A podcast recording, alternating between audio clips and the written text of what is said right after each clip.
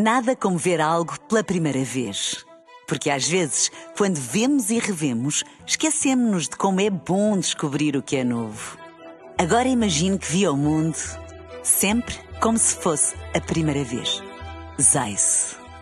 Veja como se fosse a primeira vez. Sempre.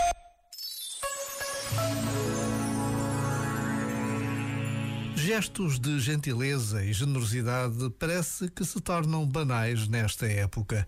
Há até quem se incomode dizendo que os deveríamos praticar todo o ano. É óbvio que sim, mas que haja uma época em que recordamos este espírito já é um ótimo início.